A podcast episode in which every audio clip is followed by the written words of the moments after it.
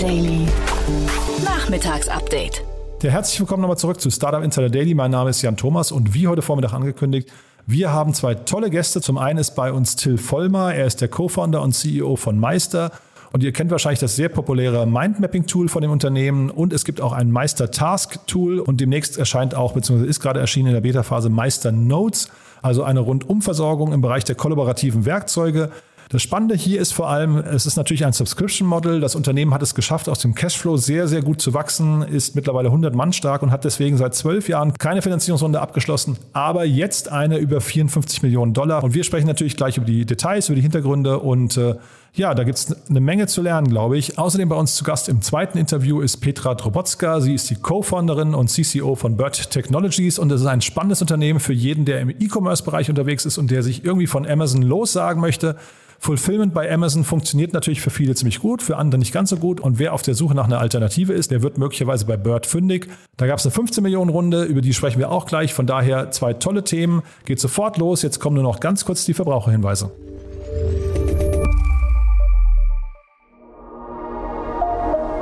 Werbung diese Folge wird präsentiert von Sandinblue, deiner All-in-One-Plattform für digitales Marketing. Sandinblue unterstützt Unternehmen jeder Größe und Branche beim Auf- und Ausbau ihrer digitalen Kundenbeziehungen. Mit intuitiven Tools, deutschem Support, DSGVO-konform und das zu einem fairen Preis. Sichere dir mit Startup Insider dein Premium-Paket im Wert von 49 Euro für einen ganzen Monat gratis. Gutscheincode Startup Insider 2021 unter de.sendinblue.com slash podcast. Das war die Werbung. Und jetzt geht es weiter mit Startup Insider Daily. Interview. Jetzt zu Gast Petra Dobrotska, Co-Founder und CCO von Bird Technologies. Also ich freue mich sehr, wir gehen nach Wien. Ich spreche mit Petra Dobrotska von Bird Technologies, beziehungsweise in kurz Bird. Sie ist Co-Founder und CCO. Hallo Petra. Hallo Jan, danke für die Einladung. Ja, super, dass du da bist. Und äh, erstmal herzlichen Glückwunsch. Wir sprechen ja über eure Finanzierungsrunde. 16 Millionen Euro habe ich gelesen, ne? Toll. Genau, ja, vielen, vielen Dank. Ja, du musst, glaube ich, mal erzählen, also ich kannte euch vorher nicht, du musst, glaube ich, mal erzählen, was ihr macht. Mhm, gerne, ja. Ähm, also Bird ist ein internationales E-Commerce-Fulfillment-Netzwerk. Das heißt, ähm, unsere Kunden sind Online-Shops, die mit unserer Software ähm, Zugang zu Logistikstandorten erhalten. Ähm, momentan haben wir eben 15 Standorte in fünf Ländern. Und das läuft eben dann so ab, dass die Shops ähm, sich die Fulfillment-Länder aussuchen, für die, die für sie eben am relevantesten sind. Ähm, also da, wo eben die meisten Bestellungen tendenziell hingehen. Und ähm, dann sagt zum Beispiel ein deutscher Shop, er möchte ähm, Deutschland und UK als Standorte nutzen, schickt seine Ware dahin und ab da wird eben der komplette Prozess vom Lager übernommen. Das heißt die Lagerung der Ware, die Kommissionierung, Verpackung, der Versand der Bestellungen. Und ähm, das alles ist eben ähm, für den Shop digital über unser Dashboard zugänglich und kann eben in Echtzeit gesteuert werden. Das klingt so ein bisschen nach äh, Fulfillment bei Amazon, ne? Genau, genau. Es ist auch eine, eine gute Alternative eben zu, zu FBA, weil ähm, der Shop da einfach mehr ähm, Flexibilität hat mit uns, mehr personalisieren kann, was die Bestellungen angeht. Aber genau vom Leistungsumfang ist es eigentlich sehr ähnlich. Jetzt hast du aber nicht gesagt Preisvorteil. Das heißt, ihr seid ungefähr im gleichen Preisniveau? Genau, ich glaube, da kommt es auch sehr auf die Produkte an. Ich glaube, FBA ist preislich schon, schon sehr kompetitiv, ähm, aber meistens ist Preis jetzt nicht unser Nummer eins USP, sondern es geht den Shops wirklich mehr darum, ähm, dass sie den Kunden auch sozusagen wieder zu sich in den Shop bringen können. Und da sind sie dann öfters auch bereit, ein bisschen mehr zu zahlen, damit eben das Paket irgendwie besonders ähm, customized ist, damit da die Marke auch, wirklich nach außen hin gut ersichtlich ist. Ähm, also ich glaube, unsere Kunden ist vielleicht auch ein bisschen ein spezifischer Kundenkreis, aber die sind wirklich vor allem daran interessiert, den, den Customer Lifetime Value zu erhöhen und eben diese Wiederkaufsraten zu erhöhen. Ja, das klingt jetzt fast so, als wäre das bei Amazon nicht möglich. Ich glaube, wenn man jetzt die, die ganzen Trasio-Klonen und sowas sich anguckt, dann würden die auch davon ausgehen, dass der, der Customer Lifetime Value wahrscheinlich trotzdem irgendwie machbar oder abbildbar ist oder steigerbar. Ja. Äh, aber vielleicht kannst du mal diese spezifische Kundengruppe, die du gerade angesprochen hast, noch mal ein bisschen genauer erklären. Ja, genau, gerne. Also ich glaube jetzt nicht, dass das bei Amazon gar nicht möglich ist, aber spannenderweise haben wir auch viele Gespräche mit genau diesen Amazon, ähm, also den Unternehmen, die Amazon-Verkäufer ähm, aufkaufen. Und die haben schon auch ein Interesse daran, ähm, auch äh, sich nach anderen Fulfillment-Möglichkeiten umzuschauen, weil einfach die Flexibilität nicht ganz so hoch ist bei Amazon. Ähm, mhm. Aber ja, also ich glaube schon, dass unsere Gruppe relativ spezifisch darin ist, dass ähm, sich viel um dieses Branding dreht. Also es ist ähm, sehr auf, auf Direct-to-Consumer fokussiert. Ja, also eben oft Marken, die einfach über den eigenen Shop ähm, direkt an den Endkonsumenten verkaufen. Und ähm, oft sind das eben selbst ähm, entwickelte, selbst produzierte Produkte, wo es dann eben sehr um, um diese Brand Awareness geht. Ähm, und da sind wir wirklich sehr, sehr stark drin, weil wir auch wirklich ähm, den ganzen Prozess darauf ausgelegt haben, dass der Kunde da wirklich ähm, alles machen kann, was er möchte im Fulfillment.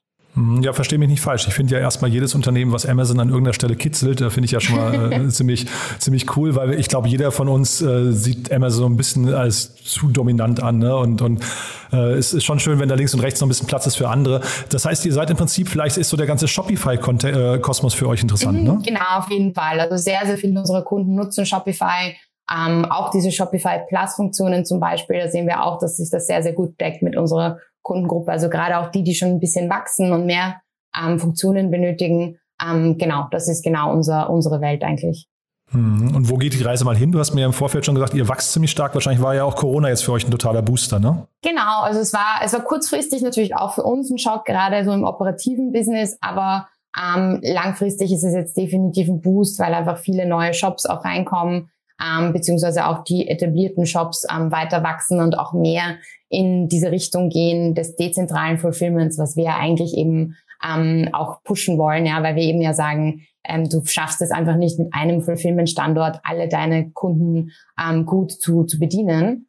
Ähm, genau, das heißt, ähm, das ist auf jeden Fall ähm, mal ein positiver Trend für uns. Und ähm, wir wollen auch einfach generell ähm, in, in Zukunft international weiter wachsen. Ähm, das heißt, fünf weitere Märkte kommen dazu ähm, im Laufe der, der nächsten Monate, weil wir eben sehen, dass das ähm, für viele Händler ähm, total wichtig ist, dass sie jetzt zum Beispiel gerade in den Süden nach Spanien, Italien dauert der Versand noch immer recht lange, wenn du das zum Beispiel aus einem deutschen Lager heraus machst. Ähm, das heißt, wir wollen da auch einfach nochmal ähm, neue Märkte angehen. Mhm. Und dann lass uns mal kurz über die Runde sprechen. Die wurde jetzt angeführt von Muro Capital, äh, wenn ich es richtig mhm. ausspreche. Die kenne ich gar nicht, aber ich habe gerade mal geguckt, die sind relativ aktiv. Ne? Das ist der VC-Bank, äh, VC-Arm der Bank Santander. Genau, genau. Ähm, warum die? Ist das, weil ihr äh, möglicherweise auch schon, ich weiß nicht, in Fremdkapital äh, irgendwie Fremdkapital braucht oder irgendwie Venture Debt oder solche Geschichten? Ähm, das war gar nicht so der Blickwinkel. Ähm, das, für sie ist es, ähm, glaube ich, generell ein spannendes Thema. Also sie sind schon ähm, natürlich mehr auf den äh, Financial-Bereich fokussiert eigentlich mit ihren Investments. Ähm, aber ich glaube, sie sehen auch das Potenzial eben von E-Commerce, ähm, hatten da eben schon Investments im, ähm, im Payment-Bereich und sehen aber, dass dieses ganze ähm, ja, diese ganze E-Commerce-Welt sich extrem stark weiterentwickelt ähm, und haben da halt eine spannende Opportunity gesehen. Ähm, und natürlich gibt's auch für uns Anknüpfungspunkte, also gerade wenn man so ähm, im Bereich Inventory Financing, äh, Financing äh, unterwegs ist. Also für Händler ist das ja eine relativ große Herausforderung, dass sie mhm. das alles vorfinanzieren müssen, die Ware, die sie einkaufen. Und das heißt, da gibt es schon auch natürlich interessante ähm, ja, Anknüpfungspunkte für uns. Ach, das heißt, das ist quasi ein Service, den ihr mitentwickelt, mit dann quasi Santander im Background. Genau, so sprechen wir jetzt auf jeden Fall mal drüber, ähm, ob das eine Möglichkeit wäre. Ja, weil da würde ich jetzt eigentlich zum Beispiel denken, dass Shopify da eigentlich in so einen Markt rein muss, ne? dass die im Prinzip anfangen, äh, sich besser zu positionieren gegenüber zum Beispiel Amazon, die das ja, glaube ich, nicht machen, sondern deswegen gibt es ja diese ja, ganzen Trasio-Klonen ja, und sowas. Ne? Genau, genau. Nee, ich glaube, das ist ein super spannender Markt. Ähm, da, also gerade wenn, wenn die Shops schnell wachsen, ist das, glaube ich, ähm, ja auch einfach ein smarter Weg, das Wachstum zu finanzieren. Mhm, total. Und jetzt hast du äh, gesagt, ihr wollt auf 200 Mitarbeiter wachsen. Ne? Ähm, das heißt, ihr sucht wahrscheinlich auch gerade Leute, ne? Genau, also wir wachsen jetzt relativ schnell, weil der Plan ist ja auch mit diesem Investment ähm, relativ stark die, die Produktentwicklung eben ähm, weiter voranzutreiben, ähm, aber auch alle anderen Bereiche. Also ähm, wir werden da, ähm, sage ich mal, überall eigentlich heiern, aber ähm, von momentan 120 Leuten auf, auf 200 bis Ende des Jahres. Das heißt, wir haben einige Stellen offen und äh, sind gerade auch dabei, eben zwei neue Büros zu eröffnen in, in London und Paris. Und dazu kommen eben die bestehenden Offices in Wien und Berlin. Das heißt, ähm, ja, sind auf jeden Fall viele spannende Rollen, äh, die besetzt werden müssen. Super. Du Petra, dann lass uns noch mal ganz kurz zum Abschluss nochmal. Ähm, ich finde es ja toll, mal wieder mit einem weiblichen Gast zu sprechen. Äh, das ist tatsächlich in der Startup-Szene nicht ganz so leicht. Und jetzt musst du mir vielleicht mal erzählen, aus deiner Sicht, warum ist das so? Also warum gibt es so wenig Frauen und äh, wie fühlt es sich denn an als Frau in der äh, Startup-Welt? Ja, spannende Frage, wieso das so ist. Ähm, ich glaube, es wird natürlich schon langsam ein bisschen besser. Ich merke das auch bei, bei uns in der Firma, dass, ähm, glaube ich, sobald der Fokus ein bisschen mehr drauf liegt, dann ähm, kommen auch mehr, mehr Frauen in die Firma rein und dann man hat auch mehr Bewerbungen, glaube ich, wenn man ähm, schon äh, Frauen in Führungspositionen hat. Und wir sind ja auch momentan im, im C-Level 50-50 bei uns. Also ich glaube, mhm. das ist mhm. schon ganz, ganz positiv. Aber ja, ich, ich hoffe, dass das, ähm, dass das noch ähm, sich verstärken wird. Ähm, aber ja, momentan muss ich sagen, ich, ich nutze das natürlich, dass, ähm, dass man als Frau momentan irgendwie gefragt ist im Startup-Bereich. Also ich glaube, ähm, man muss auch einfach das, das Beste draus machen. Ähm, auch die Logistik ist natürlich sehr männerdominiert. Ähm, mhm. Aber ja, also ich, ich, ich bin immer ein relativ optimistischer Mensch. Also ich hoffe, dass wir das ein bisschen durchbrechen können und, und mehr Frauen ähm, in den Startup-Bereich kommen, weil, wie gesagt, also bei uns ist das ähm, super und die Teams, die gut ausbalanciert sind, ähm, funktionieren auch ähm, einfach am besten, muss man sagen. Mhm. Und du bist ja eben Co-Founder. Hast du denn irgendwie am Anfang, äh, in den Anfangstagen das Gefühl gehabt, ihr werdet irgendwie, weiß nicht, benachteiligt, weil da eine Frau im Team ist? Nein, das muss ich sagen, ähm, war aber eigentlich nie der Fall. Ich glaube, was als Frau, ähm, gerade so bei Logistikveranstaltungen, wird man vielleicht schon so ein bisschen mehr äh, äh weniger ernst genommen, vielleicht anfangs, sonst okay. vielleicht ein bisschen mehr beweisen am Anfang, aber ähm, ich glaube, über die Phase sind wir jetzt auch mittlerweile hinweg. Ähm, also mhm. ja, ähm, ich glaube, man, man muss da einfach drüber hinwegschauen können.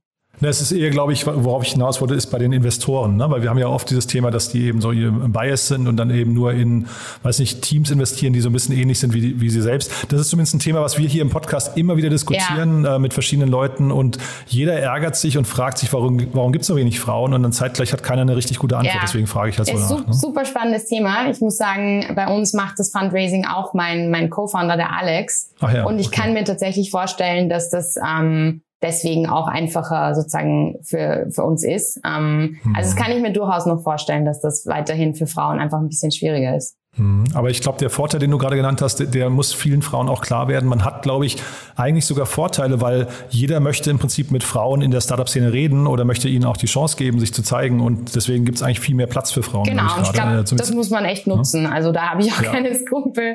Wenn ich nee, irgendwo nee. eingeladen werde, dann, dann bin ich da immer gerne dabei. Ja, würde ich auch genauso machen. Aber wir haben dich nicht eingeladen, weil du eine Frau bist. Wir haben dich eingeladen, weil ihr echt was Tolles auf den Weg bringt. Und äh, klingt toll, was ihr macht, muss ich sagen. Haben wir was Wichtiges vergessen, findest du? Ähm, nee, ich glaube, das war's. Also wir freuen uns über Bewerbungen natürlich. Ähm, mhm. Aber das, äh, ja, Cool. Dann euch viel Glück auf der Reise und du sagst Bescheid, wenn es Neuigkeiten gibt, zum Beispiel die Series C, könnt ihr dann irgendwann in einem Jahr oder so anstehen. Meld dich gerne, ja? Super gerne. Mache ich auf jeden Fall. Ja, wir drücken die Daumen. Perfekt. Cool, Petra. Bis dahin. Tschüss. Bis dann. Tschüss. Wusstest du, dass es Startup Insider Daily auch als täglichen Newsletter gibt? Montags bis freitags jeden Morgen pünktlich um 8 Uhr die wichtigsten Nachrichten des Tages aus der deutschen und internationalen Startup-Szene. Für dich recherchiert auf über 500 Nachrichtenseiten und redaktionell zusammengestellt, damit du nichts verpasst. Kostenlos abonnieren auf www.startupinsider.de.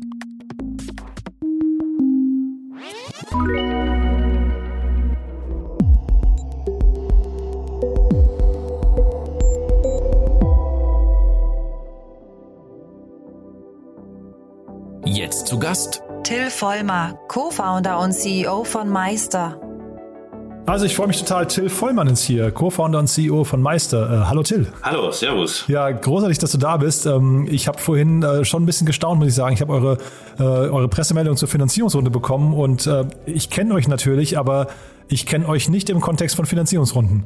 Ja, das, das ist richtig. Äh, wir haben auch wirklich äh, lange Zeit keine gemacht. Wir haben äh, so 2008, 2009 eine ganz kleine Angel-Runde gemacht, waren aber dann sehr schnell profitabel und haben dann jetzt ja quasi ja, 14 Jahre, äh, 12 Jahre, Entschuldige, ähm, ohne Finanzierung gemacht. Aber wir haben halt jetzt auch gesehen in der Pandemie, dass das eine Chance ist, jetzt hier wirklich groß zu werden. Und deswegen haben wir dann das Ganze gemacht. Ja, also bevor wir jetzt über diese lange Strecke von zwölf Jahren sprechen, äh, nur mal kurz für die Hörerinnen und Hörer zur Einordnung. Ihr habt jetzt 52 Millionen Dollar eingesammelt. Richtig, genau. Das ist ja schon echt eine Hausnummer. Also vor allem, wenn man, wie gesagt, äh, zwölf Jahre lang kein Geld aufgenommen hat. Äh, ihr seid aus dem Cashflow gewachsen, ja? Ja, also wir haben wirklich, wir haben wirklich, als wir Mindmeister gelauncht haben, das war ja so 2006, äh, 2007, ja, 2006 die Firma gegründet, 2007 gelauncht. Und dann waren wir relativ schnell profitabel, haben, ich sage ich mal, die das Ganze so als europäische Art gesehen, einfach gewachsen ähm, aus dem Cashflow, sind immer größer geworden und in den letzten Jahren, jetzt so, ich würde sagen, die letzten drei, vier Jahren sind wir halt wirklich sehr schnell gewachsen, auch selber. Aus dem Cashflow sind 100 Leute und haben uns dann gedacht, naja, jetzt kommt eigentlich der nächste Step. 100 Leute aus dem Cashflow, das muss man sich erstmal vorstellen. Mhm. Ja, und ich habe gesehen, 25 Millionen Nutzer, ne? Ja, genau. Also das ist äh, auch interessant. Ich meine, wir haben natürlich mehrere Tools, also nicht nur mit einem Tool, aber man muss auch sagen, MindMeister ist natürlich da das Tool, was ähm, am Anfang die meisten User gebracht hat.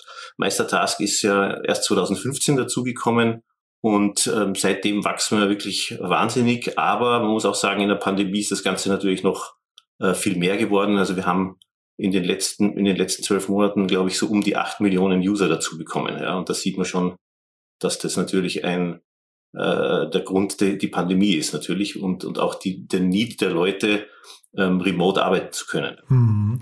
Und äh, also man, man muss, glaube ich, dazu sagen, ihr macht ein, ja, das ist ein ganz normales Software-as-a-Service-Modell. Ihr habt eine Freemium-Variante, ne? Das heißt also nicht jeder Nutzer zahlt bei euch automatisch, ne?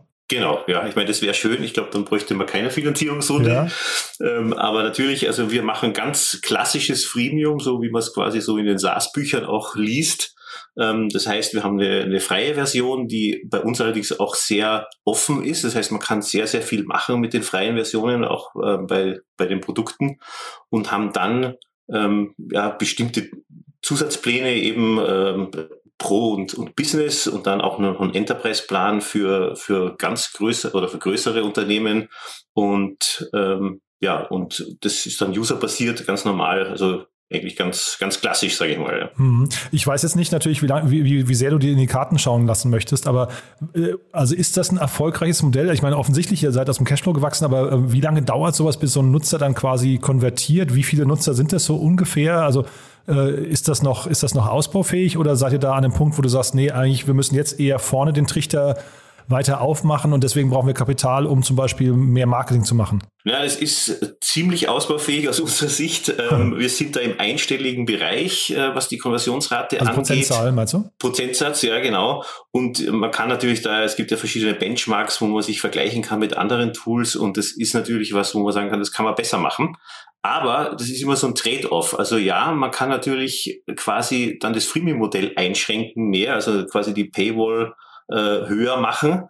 Ähm, das hat aber dann zur, zur, zur Folge, dass dann der virale Faktor kleiner wird. Und da kann man sozusagen so ein bisschen abwägen, was möchte ich lieber haben? Möchte ich mehr Umsatz haben oder mehr User? Beides bewirkt im Endeffekt ja auch wieder ein Wachstum.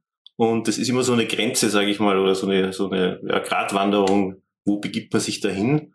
Und wir haben einfach die Erfahrung gemacht, dass man mit, mit sehr offener Funktionalität halt dann sehr viele Leute begeistern kann und das natürlich auch wieder einen schönen viralen Faktor ähm, ja, bewirkt. Mhm. Aber also jetzt mal, ich habe gerade mal parallel geschaut, ihr habt so, ihr startet bei 5 Euro, ne? Und dann geht's mhm. hoch bis 12,50 Euro. Sag mal, wahrscheinlich so im Schnitt, so ein User wird wahrscheinlich so 6, 7 Euro, ne? Wahrscheinlich die meisten gehen so auf die Personal-Variante, würde ich vermuten.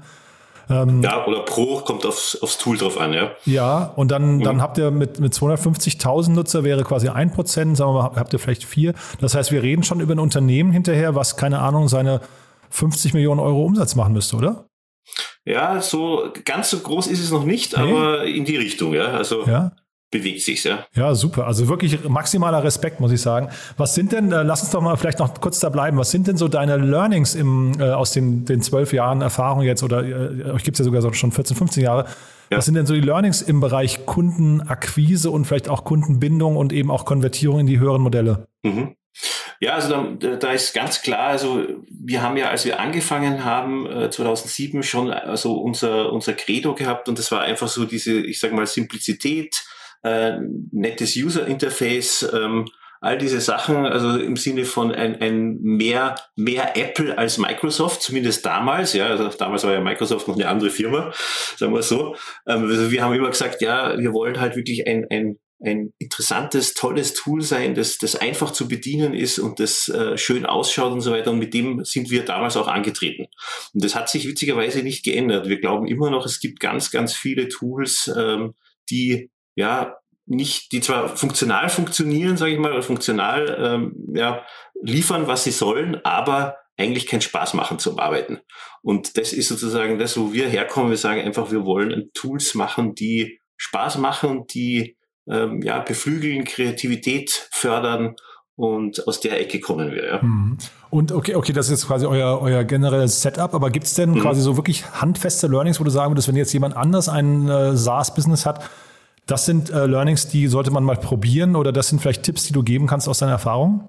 Ja, also auf jeden Fall, wir würden immer noch vorschlagen Freemium. Also wir haben ja jetzt auch ein drittes Tool gelauncht, das äh, heißt Meisternote. Das ist quasi ein, ein Corporate Note-Taking-Tool ähm, oder so Corporate Handbook zum Beispiel, solche Sachen. Und auch da machen wir das Ganze wieder mit Freemium. Also wir würden immer noch empfehlen, wenn man in diesem Umfeld ist, es kommt natürlich auch darauf an, was die Zielgruppe ist. Also wenn, wenn man jetzt keine Massen als Zielgruppe hat, sondern wirklich nur, keine Ahnung, nur fünf Lizenzen im Jahr verkaufen könnte überhaupt, weil es anders nicht geht und die sehr hochpreisig sind, dann ist es vielleicht anders. Aber ansonsten würden wir auf jeden Fall vorschlagen, dass äh, man mit, mit einem Freemium-Modell arbeitet, weil wir da, weil man dadurch einfach die, die Reichweite erhöht und, und die Leute drüber reden. Ähm, was auch ganz gut funktioniert hat bei uns am Anfang, und das hat man auch bei Clubhouse ganz gut gesehen, ist diese, diese Einladungs, ähm, sagen wir mal so, indem man sagt, es gibt nur ganz wenig Einladungen. Wir haben ganz am Anfang gestartet, ähm, indem wir einfach 100 Leute eingeladen haben, die wir aus unseren früheren Jobs gekannt haben, halt im Business-Umfeld.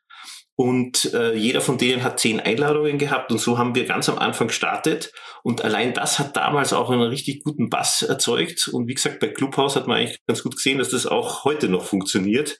Also den Tipp, glaube ich, würde ich wieder weitergeben. Ja. Mhm. ja, super spannend. Und jetzt hast du gerade Meisternote schon angesprochen. Das heißt, ihr habt drei Säulen quasi jetzt. Ja, ich nehme an, Mind Meister ist das, was die meisten kennen und was wahrscheinlich auch bei euch die Cash Cow ist. Aber ihr verkauft das Ganze auch als Bundle. Wer ist denn dann so eure typische Zielgruppe? Ja, also unsere typische Zielgruppe ist auch immer schwer zu sagen. Ja, wir haben natürlich auch noch äh, sehr viel Mindmeister-User, auch Einzel-User, aber unsere jetzige Zielgruppe, auf die wir uns fokussieren, ist wirklich, äh, sage ich mal, SMB, wie man so schön sagt, also der Mittelstand. Ähm, da gibt es ja natürlich auch viele verschiedene Definitionen. Äh, man sagt ja so bis 500 oder bis 1000 User, je nachdem, ob man amerikanischen Markt oder europäischen Markt nimmt. Das äh, ist aus unserer Sicht so die Zielgruppe. Äh, Unternehmen, ähm, die halt wirklich äh, in verschiedenen ähm, ja, Verticals auch arbeiten. Das ist relativ horizontal bei uns, weil man natürlich das ganze Thema Taskmanagement von einer Bank bis zu ähm, einem Handwerker verwenden kann. Und äh, da gibt es jetzt keine Verticals bei uns. Das heißt, jeder, der irgendwie, sage ich mal, in einem, in einem Bereich mit To-Dos, mit Aufgaben, mit, mit, ähm, ja, mit Brainstorming zu tun hat, ähm, der ist äh, prinzipiell Zielgruppe, sagen wir mal so. Ja. Mhm. Und äh, jetzt diese Finanzierungsrunde, da, also ich habe verstanden, das war jetzt eher so eine Option für euch äh, und man hat, also, oder ihr habt quasi jetzt die Strategie des Wachstums, aber ist denn zeitgleich der internationale Wettbewerb, vielleicht, vielleicht kannst du mal sagen, wer sind denn eure Wettbewerber? Ich würde da jetzt vielleicht am ehesten an so ein Miro denken, äh, vielleicht auch an, es gibt ja noch ein paar andere äh, mal, ähm, äh, Mindmapping-Tools, aber mhm. sind das die klassischen Wettbewerber und drängen die auch nach Europa? Du hast euch ja gerade schon so ein bisschen als europäisches Startup auch äh, definiert, mhm. ne? Mhm. Ja, natürlich. Also es, und da haben wir natürlich, sage ich mal, zusätzlich die Schwierigkeit oder Schwierigkeit, die, die Challenge, dass wir drei Tools haben, also oder bis jetzt zwei, das dritte in der in, in, in der Beta-Phase. Und ähm, natürlich in jedem dieser Segmente gibt's Konkurrenz. Also wenn du ganz konkret ansprichst, dann sage ich jetzt mal, bei Meistertasks ist es zum Beispiel so, so Tools wie Trello oder Monday oder Asana, bei Mindmeister Miro und Mural zum Beispiel und natürlich auch die klassischen Mindmapping-Tools, die es ja immer noch gibt, sage ich mal, so wie Xmind oder FreeMind, die zwar mehr so Desktop-artig sind, aber und dann gibt es natürlich bei Meisternote auch äh, Konkurrenz, ich sage mal sowas wie Confluence zum Beispiel würde da ganz gut passen. Und jede, in jedem dieser Segmente gibt es natürlich dann auch starke Konkurrenz. Ähm, und die sind aber alle aus Amerika, diese Tools, oder meistens, ich meine, zumindest gesteuert aus Amerika. Und ähm, da gibt es für uns natürlich die Chance, ich sage jetzt mal mit Data äh, Protection, Data Privacy und aus Europa kommend wirklich ähm, da ähm, Marktanteile äh, zu, zu bekommen. Und wir glauben einfach, dass wir da überhaupt einen Gegenpol schaffen können zu amerikanischen Tools. Wir finden es total schade auch, dass Europa das komplett verpennt.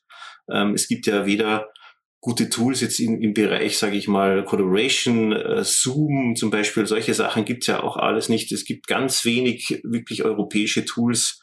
Ähm, wir haben auch keine keinen gescheiten Cloud-Anbieter, also wenn man jetzt so Sachen wie Google oder AWS anschaut. Also man muss einfach sagen, dass wir da in Europa wirklich zurück sind Und unser Ansatz ist einfach, wir möchten wirklich ein aus Europa kommender Tool für, für Workplace Collaboration sein, aber natürlich für globale Kunden, aber auch für globale Kunden, die das ganze Thema äh, Datenschutz wirklich ernst nehmen wollen. Mhm, also ich höre raus, du siehst äh, dieses ganze Thema Datenschutz in Europa, das ist quasi ein Gütesiegel, mit dem man vielleicht sogar irgendwann in der Welt auch punkten kann, ja? Ja, definitiv. Also das ist, glaube ich, nicht nur irgendwann, sondern es ist auch jetzt schon so. Ja. Wir haben einige amerikanische Kunden auch, die wirklich sagen, ja, sie nehmen unsere Lösung, weil sie eben dann äh, sicher gehen können, dass, dass da eben nicht unbedingt gleich jeder mitliest, sagen wir mal so. Mhm. Und jetzt äh, seid ihr während der Pandemie oder sogar im letzten Jahr um ungefähr 50 Prozent gewachsen, wenn ich es richtig gerechnet habe. Ne? Und wenn das ja. jetzt so weitergehen würde, müsstet ihr ja in einem Jahr schon so auf die 40 Millionen Nutzer zugehen. Äh, wo geht denn mal die Reise hin, deiner Meinung nach? Ja, das ist also auch eine gute Frage. Ich meine, ich glaube, es fragt sich ja, oder es fragt sich ja jeder, ähm, der so ein Tool anbietet und, und das muss jetzt nicht gar nicht so im, im, im SaaS-Bereich sein, sondern generell ähm, im Internet ähm, geht es jetzt so weiter. Also sprich, ähm, hat die Pandemie das komplett geändert, wie wir arbeiten oder was passiert eigentlich, wenn es zu Ende ist und gibt es überhaupt ein Ende ja, einer Pandemie? Also oder haben wir jetzt dann jedes Jahr quasi eine Welle und so weiter? Das ist also für uns schon interessant. Wir glauben aber von dem, was wir gesehen haben, dass sich da die Art und Weise, wie Leute äh, arbeiten, also mit Remote Working, Working from Home oder digitale Nomaden etc., dass sich das schon weltweit komplett ändern wird und äh, wir da auf jeden Fall zu den Gewinnern gehören werden und, und jetzt ja auch sind schon. Aber das wird, glaube ich, auch so weitergehen und, und das ist das Interessante. Und wir glauben einfach, dass man da, ja, also vom, der Markt für, für, für Taskmanagement und, und, und äh, Workplace Collaboration Tools ist, äh, ist da sehr groß. Also wir, wir hoffen schon, dass wir auch mal 100 Millionen User da erreichen und, äh, und dass das dann auch viel mehr werden kann. Ja. Und was würdest du als größte Challenges sehen? Ja, also ganz klar Wachstum. Ich meine, Geld ist, ist toll, wenn man es hat, aber es muss man auch ausgeben. Ja.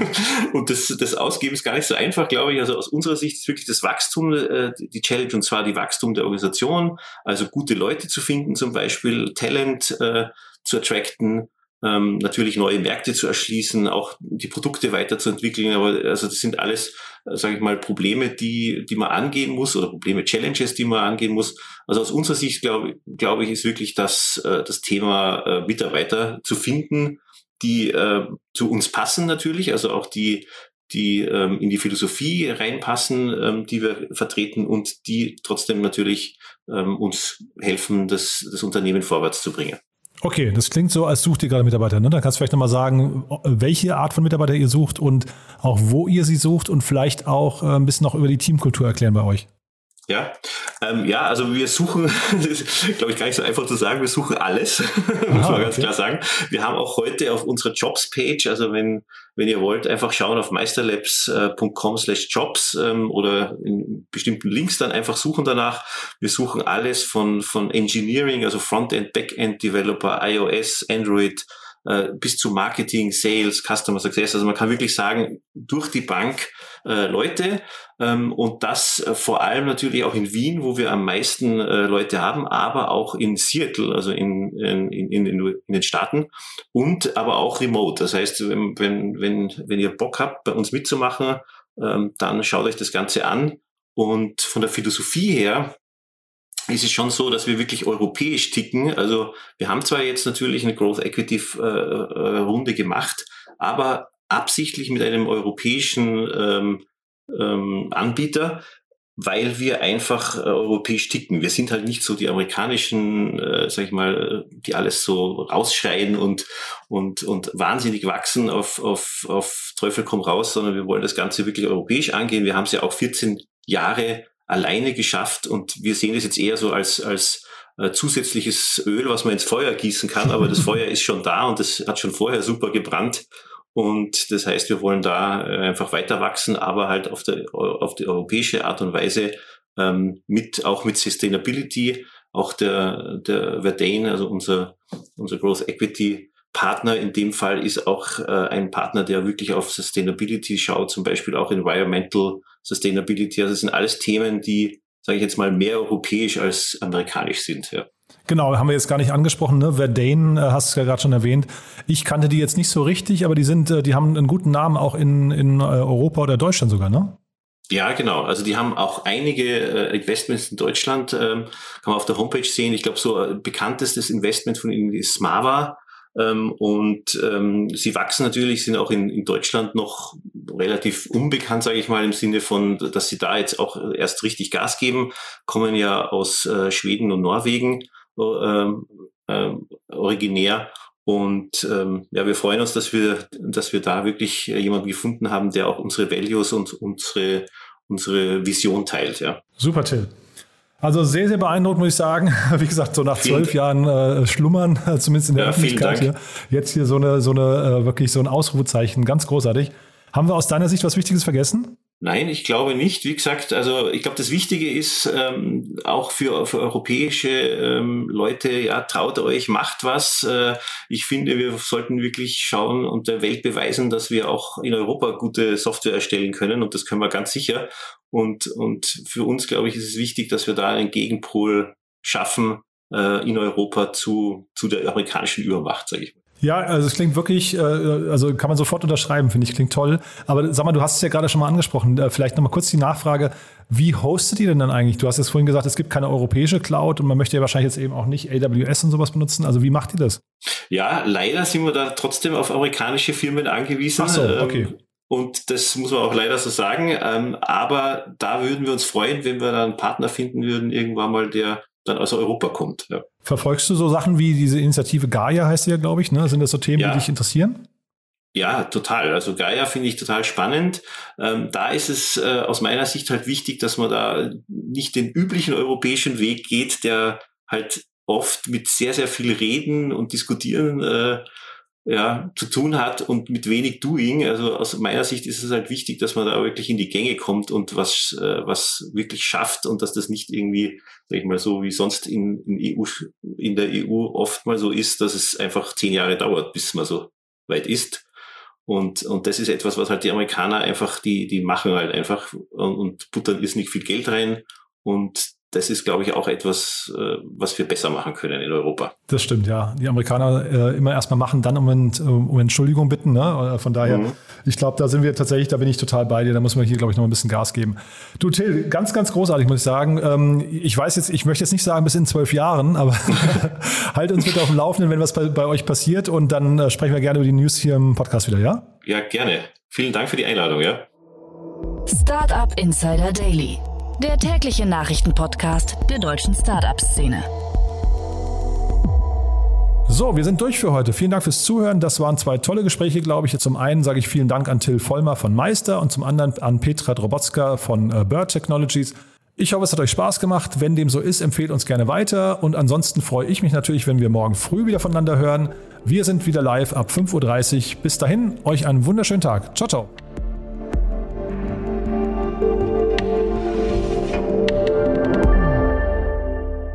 Diese Sendung wurde präsentiert von Sendinblue, deiner All-in-One-Plattform für digitales Marketing. Alle weiteren Informationen auf de.sendinblue.com/podcast.